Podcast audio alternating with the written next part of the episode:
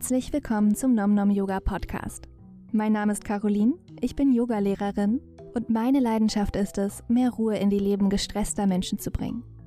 Wenn du mehr darüber lernen möchtest, wie du beruhigend auf dein Nervensystem wirken kannst, wie sich Yoga-Philosophie und moderne Wissenschaft miteinander vertragen, oder du dir einfach regelmäßigen Input rund um deine Yoga-Praxis wünschst, bist du hier genau richtig.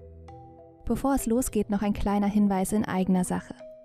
Wenn du an regelmäßigen Online-Livestreams, Workshops oder Abstimmungen teilnehmen möchtest, schau doch mal auf meinem Patreon-Account vorbei. www.patreon.com slash nomnomyoga. Nun aber viel Spaß mit der heutigen Episode.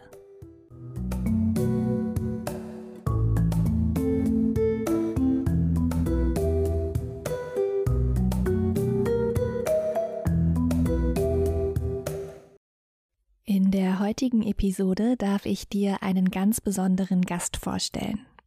Dr. Maria Wolke ist Yogatherapeutin, Sportwissenschaftlerin und hat in klinischer Psychologie promoviert. Ich bin über einen Artikel, den sie über Yoga und Angst verfasst hat, auf sie aufmerksam geworden und dachte mir, dass das genau unser Thema hier ist und sicher nicht nur mich brennend interessiert. Wir sind also in Kontakt getreten und was soll ich sagen? Diese Frau ist eine sprudelnde Wissensquelle, welche die praktische Erfahrung einer Yogatherapeutin und die fachliche Kompetenz einer promovierten Psychologin in sich vereint.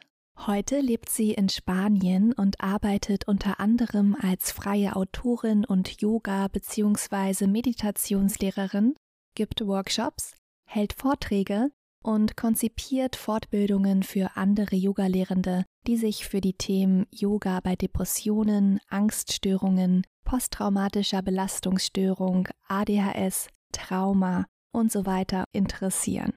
Ich weiß nicht, wie es dir geht, aber nachdem ich angefangen habe, regelmäßig Yoga zu praktizieren, konnte ich schnell eine positive Wirkung auf mein mentales und emotionales Erleben feststellen. Doch selbst als ich dann Yoga-Lehrerin wurde, war mir lange nicht hundertprozentig klar, weshalb, wie und warum Yoga positiv auf die Psyche wirkt. Versteh mich nicht falsch. In den traditionellen yoga-philosophischen Schriften, die teilweise wirklich tausende Jahre alt sind, sind viele unmittelbar erfahrbare Wirkungen der Yoga-Praxis bereits enthalten und die Erkenntnis, dass Yoga auf die Psyche wirkt, ist demnach keinesfalls neu. Und eigentlich steckt da sogar noch mehr dahinter, denn was in westlichen Gesellschaften oft vergessen wird, ist, dass Yoga ja eigentlich keine körperliche Sportart ist, sondern ein Werkzeug darstellt, um den Geist zu fokussieren und die Emotionen zu regulieren. Das ist also eigentlich gar kein Nebeneffekt, sondern Sinn und Zweck des Ganzen. Mittlerweile gibt es viele Möglichkeiten, die Wirksamkeit und Effekte der Yoga-Praxis auch wissenschaftlich zu ergründen. Dr. Maria Wolke hat sich zur Aufgabe gemacht, die Inhalte traditioneller Yoga-Philosophie mit modernen wissenschaftlichen Erkenntnissen zu vereinen und dabei die Wirkung auf die Psyche besonders in den Fokus zu nehmen. Im Jahr 2015 gründete sie deshalb ihr Unternehmen Maria Wolke Yoga für die Seele und schrieb schließlich in 2017 ein unheimlich spannendes Buch mit dem Titel Resilient durch Yoga. Psychische Erkrankungen umfassend behandeln. Ich bin total dankbar dafür, dass sie sich die Zeit genommen hat, mit uns heute über ihre Arbeit zu sprechen. Wir werden klären, was Resilienz eigentlich ist, wie Angst im Körper wirkt und wie wir durch Yoga sogar unser Gehirn positiv verändern können. Wir werden über Neuroplastizität sprechen, über die Wirkung von Meditation und es gibt auch ein paar praktische Tipps und Tricks von Maria selbst. Wir haben das Interview aufgrund der Entfernung, aber auch natürlich gemäß Social Distancing online aufgenommen. Sollten also kleine Störungen im Ton auftreten, dann bitte ich das zu entschuldigen, das liegt dann an der Internetverbindung. Ich wünsche dir aber nichtsdestotrotz sehr viel Spaß mit der heutigen Episode. Es wird richtig spannend.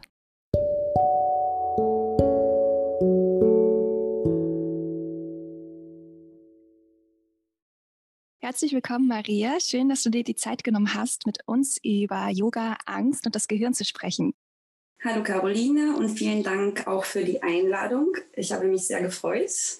Du hast ein Buch geschrieben und das heißt Resilient durch Yoga. Kannst du den HörerInnen vielleicht nochmal in ein paar kurzen Sätzen erklären, was Resilienz eigentlich ist? Resilienz beschreibt die Fähigkeit jedes einzelnen Lebewesens, mit unerwarteten schlimmen Ereignissen zurechtzukommen.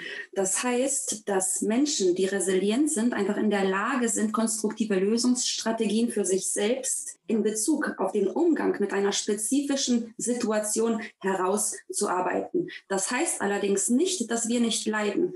Jeder Mensch leidet. Menschliches Leiden im menschlichen Leben ist etwas ganz Normales. Resilienz in diesem Zusammenhang beschreibt vielmehr die Fähigkeit oder unsere persönliche Fähigkeit, das Leiden als eine Lernerfahrung auf unserem Weg mitzunehmen und trotzdem gut zu funktionieren. Das heißt, wenn wir resilient sind, haut uns ein schlimmes Ereignis nicht komplett aus der Bahn. Natürlich belastet es uns, aber es bringt uns irgendwie auch auf unserem Weg ein bisschen weiter. Ja, wir leben momentan alle mit dieser Vorstellung, die bekommen wir auch durch die Medien übermittelt, dass das Leben schön, bunt und glücklich sein muss. Das ist aber nicht das Leben und das ist auch nicht die Realität.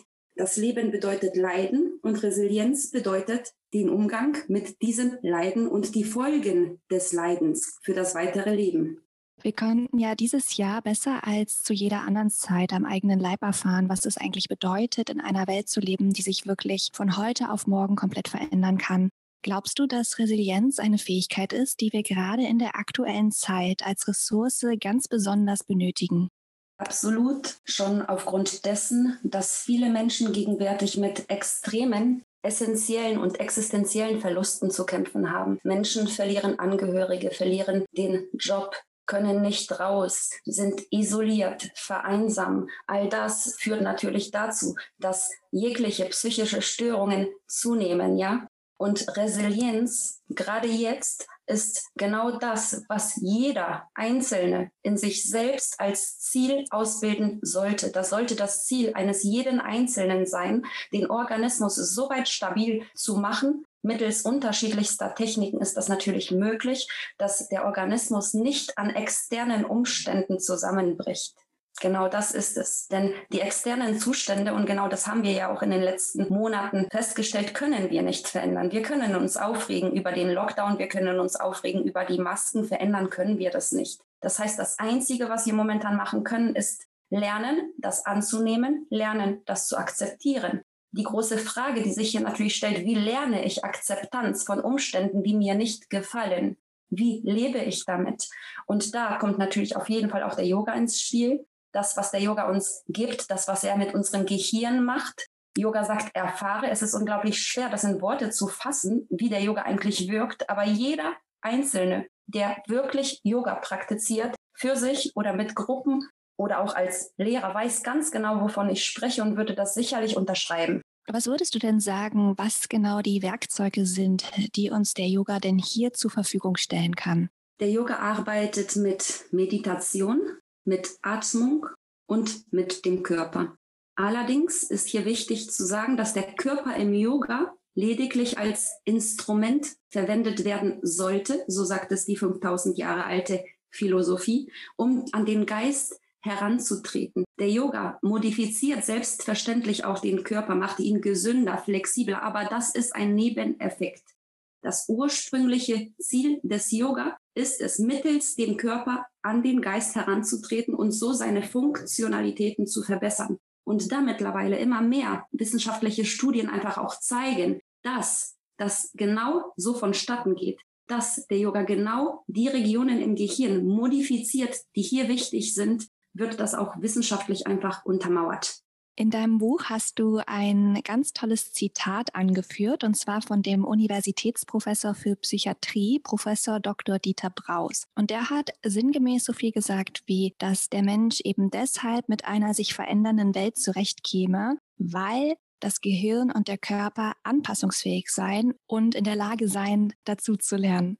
Ich glaube, wir haben selten mehr als in diesem Jahr bewusst gespürt, was es bedeutet, in einer sich verändernden Welt zu leben, Alles um uns herum kann sich ändern. Das war ja eigentlich schon immer so, aber wir haben das im Alltag oft ausgeschaltet oder ignoriert. Dieses Jahr konnten wir das nicht mehr ignorieren und viele haben jetzt erst gemerkt, wie wenig Einfluss sie eigentlich auf ihren Alltag haben und auf ja, die Umstände, die sich verändern. Wir fokussieren uns dann dabei oft auf negative Dinge und haben das Gefühl, irgendwie die Kontrolle zu verlieren das, was dieser Professor hier aber sagt, ist super spannend, denn wir vergessen ja oft dabei, dass der menschliche Organismus auf Veränderungen ausgerichtet ist. Das heißt, durch die Neuroplastizität, also die Anpassungsfähigkeit unseres Gehirns, können wir auf Veränderungen reagieren und uns darauf einstellen. Warum gelingt es manchen Menschen besser als anderen, mit Veränderungen umzugehen? Und hat das etwas mit Resilienz zu tun? Absolut. Es hat natürlich was mit Resilienz zu tun. Zum Beispiel, wenn wir Yoga praktizieren, wenn wir regelmäßig meditieren, bereiten wir das Gehirn auf den Umgang mit Stress vor, dadurch, dass wir spezifische Hirnregionen stärken. Wenn spezifische Hirnregionen gestärkt sind, funktionieren diese anders. Sprich, Neuroplastizität bedeutet ja nicht mehr oder nicht weniger, dass sich das Gehirn strukturell und funktional verändern kann, ja? Das heißt, verändert sich das Gehirn funktional und strukturell in Bezug auf seine Reaktionen auf externe Stressoren, negative Reize, Situationen, Natürlich beeinflusst das unsere Resilienz. Wir müssen uns allerdings darüber bewusst sein, dass die Resilienz auch eine angeborene Komponente mitbringt. Das bedeutet, dass wir schon auf die Welt kommen mit all dem genetischen Gut und Erfahrungen unserer Vorfahren. Das Wunderbare an dieser ganzen Geschichte hinsichtlich Yoga ist auch, dass der Yoga auch die Gene verändert. Ja, das ist auch mittlerweile wissenschaftlich nachgewiesen. Das heißt, wenn wir Yoga praktizieren, bilden wir Resilienz aus, ob wir wollen oder nicht. Das ist ein wunderbarer Nebeneffekt.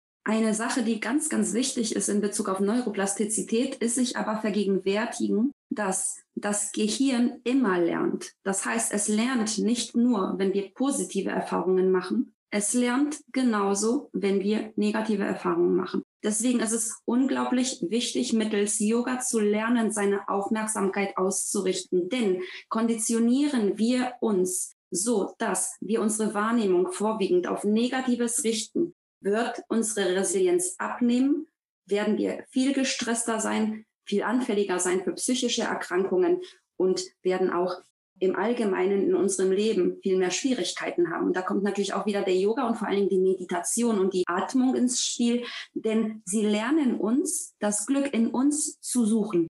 Und schaffen wir es, das Glück in uns selbst zu finden, werden uns externe Situationen, Drängungen, Tod, Covid natürlich aus der Bahn werfen, aber wesentlich weniger als Menschen, die negativ orientiert sind, nicht an sich arbeiten, nicht fähig sind, die Aufmerksamkeit auszurichten. Das Gute ist, das alles kann man wirklich lernen. 100 Prozent. Wir werden gleich nochmal auf die Frage genauer zu sprechen kommen, was eigentlich für Möglichkeiten bestehen, durch Yoga Resilienz auszubilden und auch auf Angst zu wirken. Ich würde gerne an dieser Stelle aber noch mal kurz erfahren, wo eigentlich die Angst im Gehirn sitzt, warum entsteht die und was passiert hier eigentlich in uns?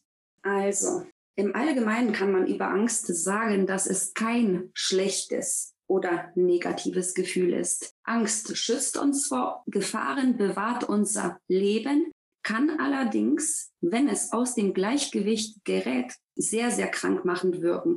Was passiert im Gehirn? Wie kommt Angst eigentlich zustande? Angst kommt dadurch zustande, dass wir mit einem externen, stressigen Reiz konfrontiert werden. Ja, dadurch, dass dieser Reiz im Gehirn verarbeitet wird, kommt es zur Ausschüttung unterschiedlicher biochemischer Botenstoffe, wie zum Beispiel Noradrenalin. Noradrenalin ist das Haupthormon. Noradrenalin ist das Hormon des sympathischen Zweiges des Nervensystems. Für alle, die nicht wissen, was Sympathikus, Parasympathikus sind, der menschliche Organismus hat das vegetative Nervensystem, welches jegliche Abläufe kontrolliert. Dieses vegetative Nervensystem setzt sich zusammen aus dem sympathischen Zweig. Sympathikus wird aktiv, wenn wir Stress haben, wenn wir Angst haben, wenn wir aktiv, konzentriert und aufrecht sein müssen, um die Situation zu bewältigen. Der Parasympathikus ist die Bremse für den Sympathikus. Das heißt, wenn wir bewusst den Parasympathikus aktivieren, können wir den Sympathikus stilllegen. Aber zurück zur Angst. Das heißt, wir werden mit einem Reiz, mit einem schlimmen Reiz konfrontiert. Im Gehirn kommt das Signal an, uff, Gefahr. Das Noradrenalin wird ausgeschüttet, der Sympathikus wird hochaktiv Zusätzlich wird auch noch das Stresshormon Cortisol freigesetzt. Und normalerweise ist auch Cortisol kein schlechtes Hormon. Es ist sehr, sehr wichtig in unserem Organismus, da es normalerweise vor den negativen Folgen des Stresses schützt. Nicht aber, wenn der Körper dauerhaft gestresst ist. Und das ist er, wenn wir Angst empfinden. Die Reaktion hier ist sehr, sehr ähnlich. Ja, deswegen heißt es zum Beispiel auch Post-Traumatic Stress Disorder, Trauma, posttraumatische Stressstörung, einfach weil Angst dauerhaften Stress für den Organismus bedeutet, mit einem hyperaktiven sympathischen Zweig des Nervensystems.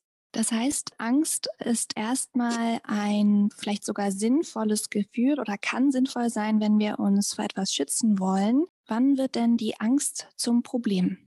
Die Angst wird dann zum Problem, wenn unser Organismus dauerhaft gestresst ist. Das ist genau das, was gerade zahlreich passiert auf der gesamten Welt. Die Menschen wachen schon morgens mit Existenzangst auf, gehen abends mit Existenzangst ins Bett. Diese Angst, dieses Gefühl kommt dadurch zustande, da das vegetative Nervensystem nicht mehr normal funktionieren kann. Es gibt eine komplette dauerhafte Disbalance zwischen Sympathikus und Parasympathikus. Die Amygdala, das Organ im Gehirn, was unsere Emotionen steuert und kontrolliert, ist hyperaktiv. Dadurch kommt es durch die Hypophyse zur Ausschüttung all dieser Hormone, die die Angst aufrechterhalten. Wiederum in Bezug auf Cortisol. Auch das Cortisol ist dauerhaft hochgesetzt. Cortisol dauerhaft hochgesetzt hat eine sehr zerstörende Funktion, eine sehr krankmachende Funktion und vor allen Dingen wird durch die Funktionen im Gehirn, im Organismus den Betroffenen einfach vermittelt, dass sie sich in dauerhafter Gefahr befinden, wo keine Gefahr ist. Und genau das hier ist das größte Problem.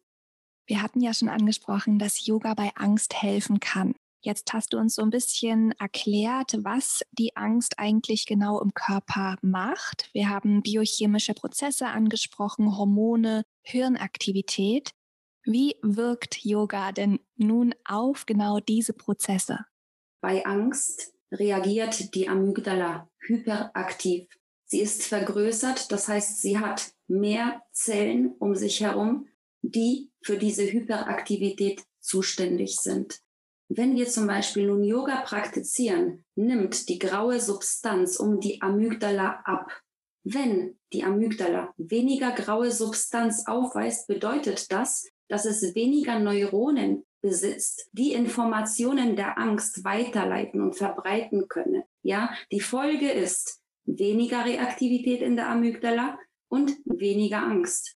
Außerdem muss man in diesem Bezug auch noch auf den präfrontalen Bereich des Gehirns verweisen. Dieser Bereich, wenn er gut trainiert ist beziehungsweise gut funktioniert, ist eine Bremse für das limbische System. Limbisches System ist das Emotionszentrum. Amygdala ist ein Teil dieses limbischen Systems des Emotionszentrums. Und der präfrontale Kortex ist dafür zuständig, die Amygdala und die Reaktionen, all die hormonellen Reaktionen auch abzuschwächen beziehungsweise zu stoppen. Und genau das macht der Yoga. Der Yoga vergrößert das Volumen im präfrontalen Kortex, vermindert das Volumen der Amygdala, vergrößert das Volumen im Hippocampus. Ja, wenn wir mehr Volumen im Hippocampus haben, funktioniert unser Gedächtnis zum Beispiel auch besser. Viele Menschen, die an Depressionen oder Angststörungen leiden, haben Gedächtnisprobleme. Das liegt einfach daran,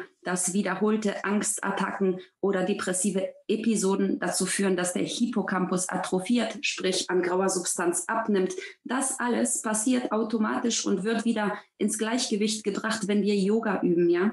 Aber nicht nur das, auch die Insula, die Insel des Körpers, die für die Interozeption sprich für die Wahrnehmung dessen, was in unserem Körper passiert, aber auch für die Koordination des sozialen Verhaltens zuständig ist, an grauer Substanz zunimmt, ja. Das heißt, Yoga wirkt im Gehirn. Es war 5000 Jahre lang eine Medizin. Irgendwann ist das Wissen verloren gegangen, warum auch immer. Und ich bin unglaublich froh, heute hier darüber sprechen zu können, um dieses uralte Wissen. Für mich ist Yoga Therapie, für mich ist Yoga Medizin an den Mann zu bringen. Mir persönlich hat das Yoga mein Leben gegeben, zurückgegeben. Ich könnte vielleicht sogar sagen, ein bisschen gerettet und kann es jedem absolut als Instrument empfehlen.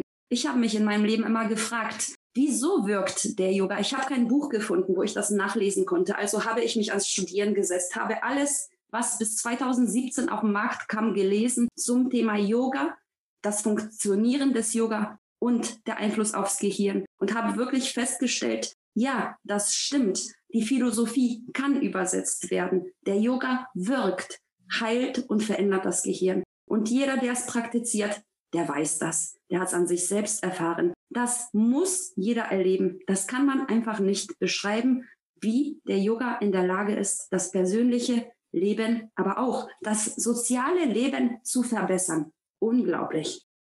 Du hast ein ganz tolles Buch geschrieben, das heißt Resilient durch Yoga. In diesem Buch vereinst du ganz, ganz toll yoga-philosophische Aspekte mit modernen wissenschaftlichen Erkenntnissen, gibst richtig tolle Handlungsanweisungen, da ist sogar eine DVD mit dabei. Ich war richtig begeistert, als ich das Buch gelesen habe, weil ich seit Jahren versuche, mich auf dem Feld weiterzubilden, also zum Thema mentale Gesundheit und Yoga. Und wie du gesagt hast, es oft schwierig fand, die traditionellen Texte zu lesen und einen Beleg dafür zu finden. Man hat ja unmittelbar erfahren, wenn man regelmäßig praktiziert, was Yoga am Körper bewirken kann, im Geist bewirken kann. Aber als Lehrerin möchte man natürlich wissen, was man weitergibt und warum man Dinge weitergibt. Und ich habe wirklich aus den USA, aus Großbritannien unheimlich viele Bücher bestellt, teilweise wochenlang gewartet und selten so ein tolles Werk in den Händen gehalten, das alles wirklich auf den Punkt bringt und nochmal eindampft und miteinander vernetzt. Was war deine Intention, dieses Buch zu schreiben?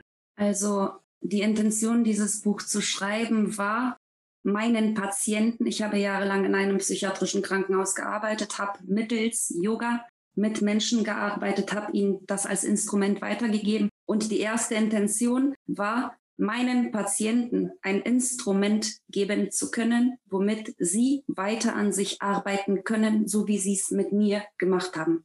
Das war die erste Intention. Die zweite Intention war, dieses Buch zu schreiben, damit dieses Wissen so weit wie möglich Verbreitung finden kann. Jeder, der Bücher schreibt, weiß, Bücher machen nicht reich. Bücher schreibt man nicht, weil man damit Geld verdient. Nein, Bücher schreibt man, weil man wirklich etwas mitteilen möchte. Und ich möchte jedem Einzelnen, Lehrer, Arzt, Psychologe, Universitätsprofessor, unabhängig des Statuses, unabhängig der Ausbildung, jedem Einzelnen dieses Buch als Instrument geben, das Leben ganz alleine so verändern zu können, wie man es selber möchte.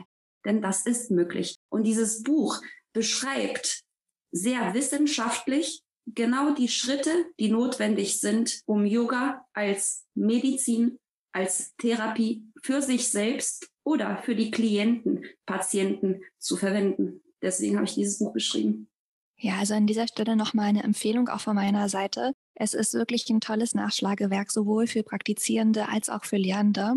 Man bekommt nicht nur einen Überblick über die Yoga-Philosophie, sondern auch nochmal über die zentralen Funktionen des Gehirns, was wir gerade angesprochen haben. Und du gehst dann auch nochmal auf verschiedene, in Anführungszeichen, Störungsbilder ein, wie beispielsweise posttraumatische Belastungsstörung, Angststörung etc. Du hast gerade davon gesprochen, dass du das Buch geschrieben hast, um deinen Patientinnen auch ein Instrument mit an die Hand geben zu können. Und das fand ich besonders spannend. Darüber würde ich gerne mehr erfahren. Wir haben ja schon darüber gesprochen, dass sich das Gefühl der Angst sowohl mental als auch körperlich bemerkbar macht. Und du hast ja seit sehr vielen Jahren als Sport- und Yogatherapeutin gearbeitet und Yoga auch als komplementäre Therapieform bei psychischen Störungen angewendet. Gibt es Situationen, bei denen du schon anhand der Körperhaltung oder der Atemgewohnheiten einer Person Gefühle wie Angst oder Nervosität erkennen konntest? Also wie sieht ein ängstlicher Körper aus?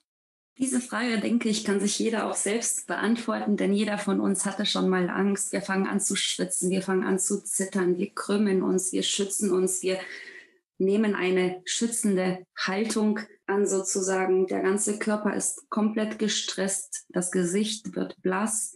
Ja, unglaublich viele unterschiedliche körperliche Reaktionen sind hier aktiv bei Angst.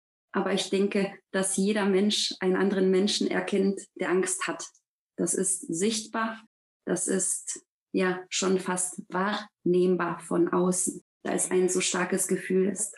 Genauso wie natürlich von außen sichtbar sein kann, dass ein Mensch ängstlich oder nervös ist, kann auch die körperliche Ausrichtung des Menschen eine positive Wirkung auf unser psychisches Befinden haben.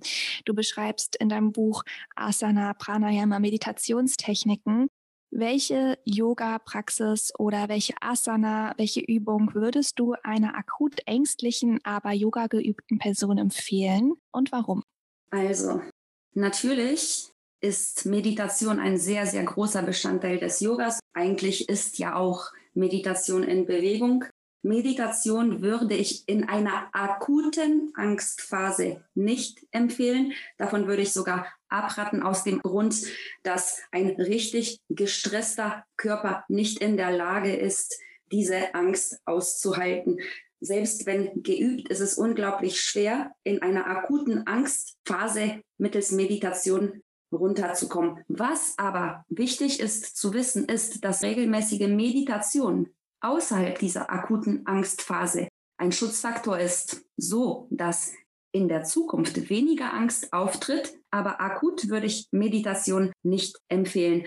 Ganz akut ist es eher ratsamer, sich auf Pranayama, sprich auf die Atemtechnik zu fokussieren, und auf die körperliche Ausrichtung, da auf diese Art und Weise die Aufmerksamkeit weg von der Angst hin zum Meditationsobjekt Atmung oder Meditationsobjekt Asana verlagert werden kann. Bei Meditation in der Stille ist es unglaublich schwer, selbst einer geübten Person die Aufmerksamkeit weg von der Angst hin zum Meditationsobjekt in der Stille Meditation zu verlagern. Das ist einfach schon aufgrund der körperlichen Stressreaktion sehr, sehr schwierig. Mittels Atmung ist es viel, viel einfacher, da mit dem Einatmen immer der Sympathikus aktiv wird, mit dem Ausatmen immer der Parasympathikus aktiv wird.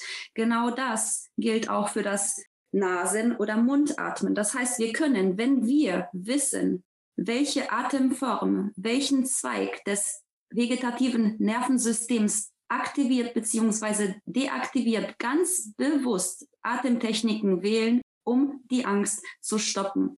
Hier zum Beispiel sind alle Atemformen empfehlenswert, die die Ausatmung verstärken, ja, aber auch zum Beispiel Ujjayi lindert zahlreichen Forschungsergebnissen nach die Ängste, da es einfach die Stresshormone senkt.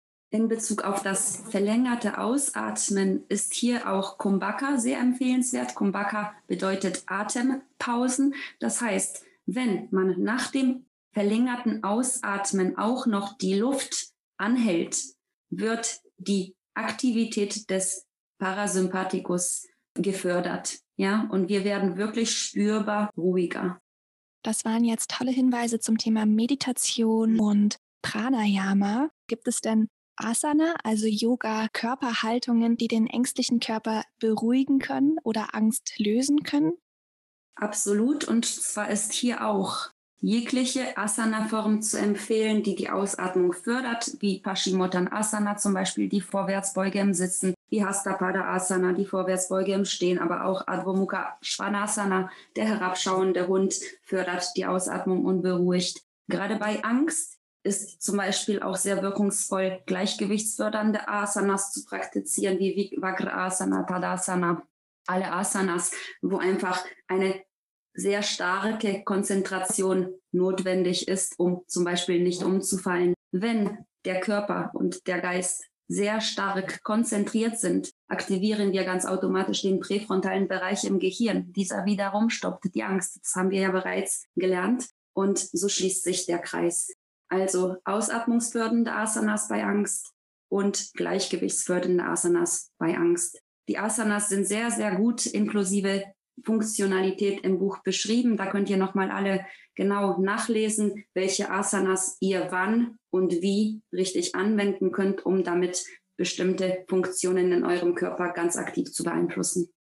Du hast ja einen therapeutischen Hintergrund, hast auch ganz direkt mit Menschen gearbeitet, die aufgrund von psychischen Störungen zu dir gekommen sind. Hier in Berlin ist es eher so ein bisschen Standard, in offene Drop-in-Klassen zu gehen. Also natürlich gibt es auch hier Yoga-TherapeutInnen, aber ich glaube, die meisten Leute, die jetzt gerade zuhören, die werden wahrscheinlich eher mal im Yoga-Studio gewesen sein, vielleicht sogar im Fitnessstudio oder haben vielleicht zu Hause online mal so einen Gruppenkurs mitgemacht.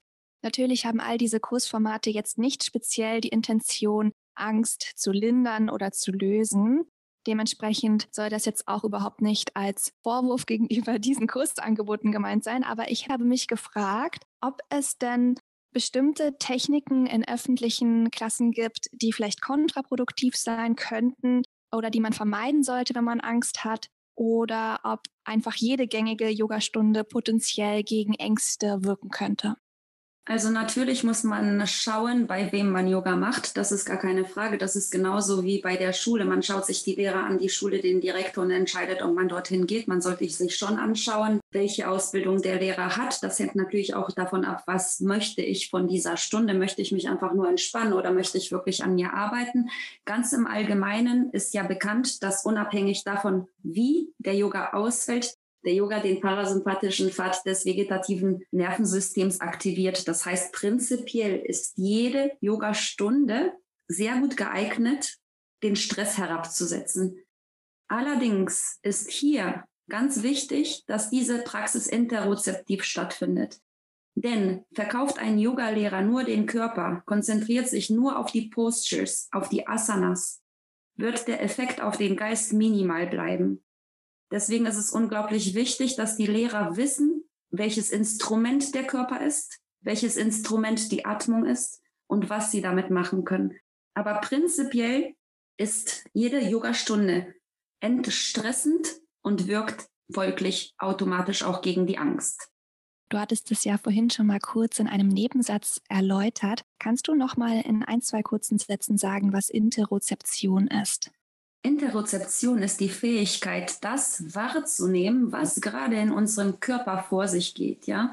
Interozeption ermöglicht uns festzustellen, ob wir überhaupt Angst haben, zum Beispiel, wenn ich nicht mit mir verknüpft bin, wenn ich nicht spüre, wie es mir geht. Das, so geht es übrigens ganz, ganz vielen Menschen, dass sie so im Außen orientiert sind, weiß ich auch nicht, was ich machen kann, damit es mir besser geht. Sprich, damit ich überhaupt was machen kann, muss ich durch Interozeption herausfinden, was in mir, in meiner Psyche, in meinem Körper vor sich geht.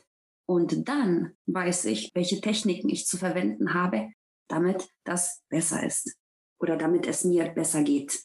Du hattest ja schon angesprochen, dass Meditation bei einer akuten Angstsituation nicht unbedingt empfehlenswert ist aber langfristig auf jeden Fall helfen kann, Ängste zu vermeiden oder abzubauen. Vielen Menschen wird ja empfohlen, Meditation in ihren Alltag zu integrieren und Meditation scheint vor allen Dingen für unruhige, nervöse Menschen besonders hilfreich zu sein. Allerdings fällt es ihnen auch oft am allerschwersten. Hast du einen Tipp, wie auch unruhige Menschen Meditation in ihr Leben integrieren können? Also das aller, aller Wichtigste bei der Yoga- und Meditationspraxis ist die Regelmäßigkeit. Damit irgendetwas in uns passiert, müssen wir es regelmäßig machen. Das heißt, wir müssen es schaffen, den Yoga oder die Meditation in unseren Alltag zu etablieren. Und genau hier fängt das große Problem an. Wir stehen morgens auf und fangen an zu rennen.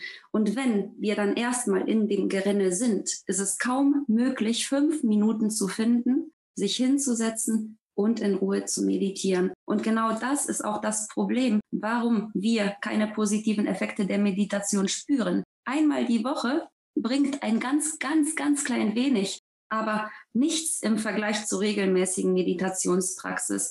Am besten ist es einfach, sich dran zu gewöhnen, jeden Tag um die gleiche Zeit das Gleiche zu tun.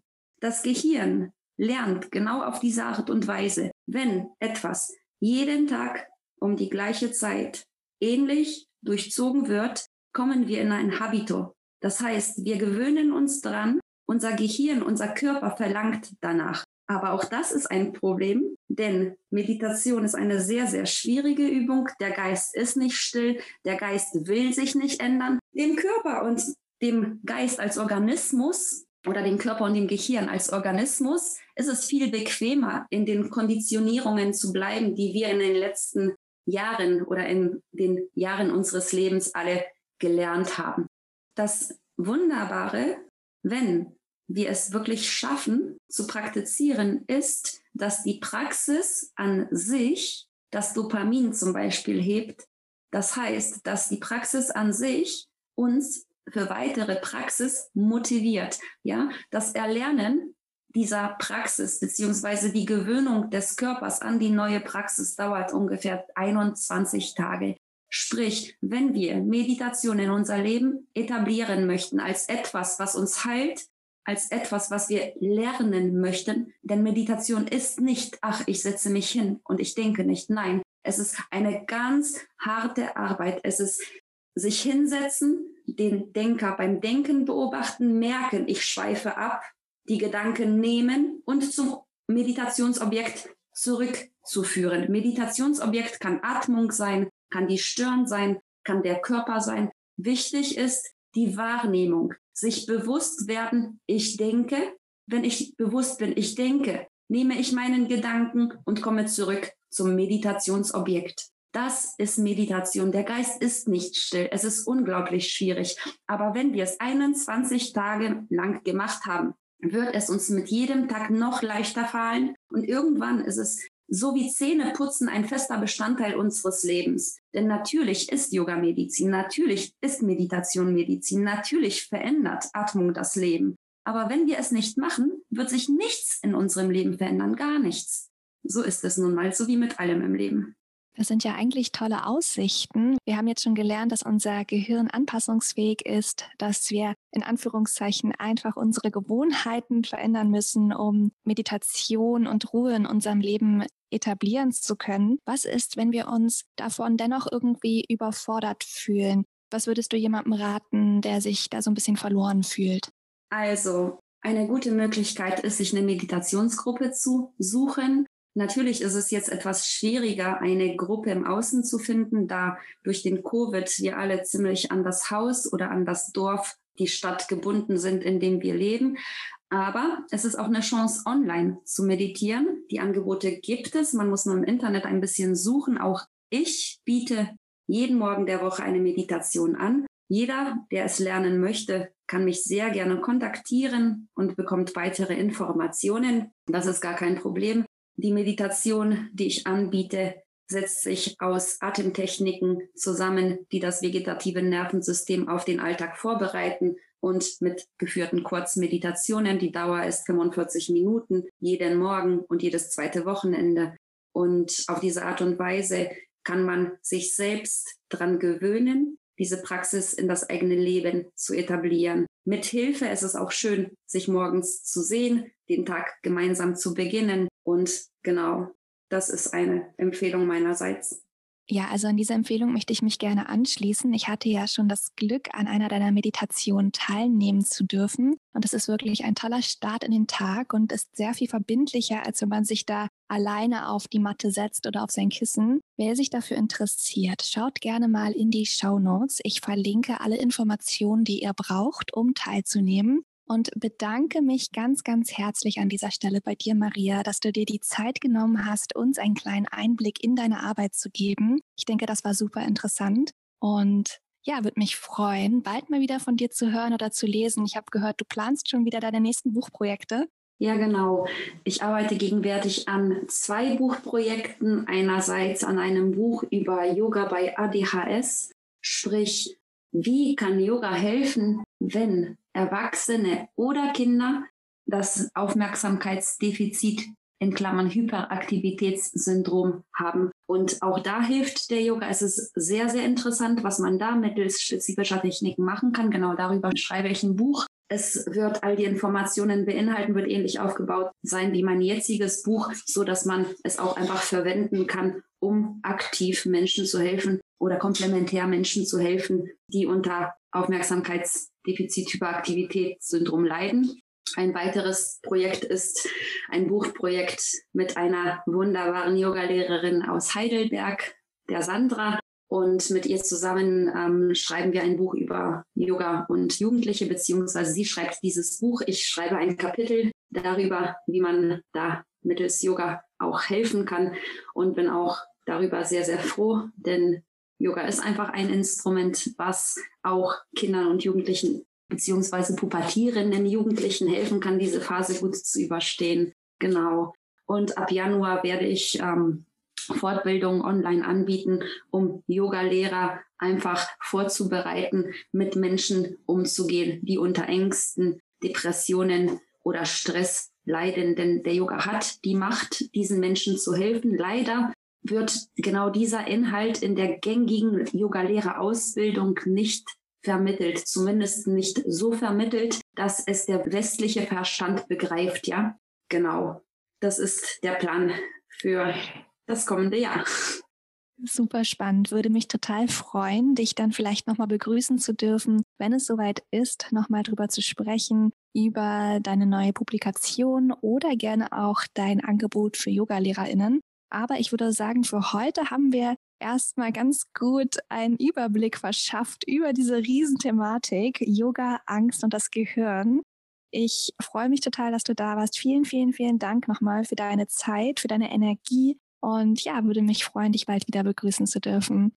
Caroline, ich danke dir vom ganzen Herzen auch für die Möglichkeit, das an den Mann zu bringen. Denn es ist so wichtig, dass so viele Menschen wie möglich einfach von der Macht erfahren, der oder die dem Yoga innewohnt. Das ist einfach das, was mir unglaublich am Herzen liegt. Und da hast du mir gerade die Tür geöffnet, das ein bisschen mehr an den Mann zu bringen, auch in Berlin. Wunderbar. Herzlichen Dank dafür, liebe Caroline. Und sehr gerne komme ich zurück, wenn das Buch irgendwann mal in zwei Jahren oder anderthalb Jahren auf dem Markt ist. Und dann können wir uns nochmal darüber unterhalten. Alles klar. Dann auf Wiedersehen. Mach's gut. Und Namaste. Namaste. Bis bald. Tschüss.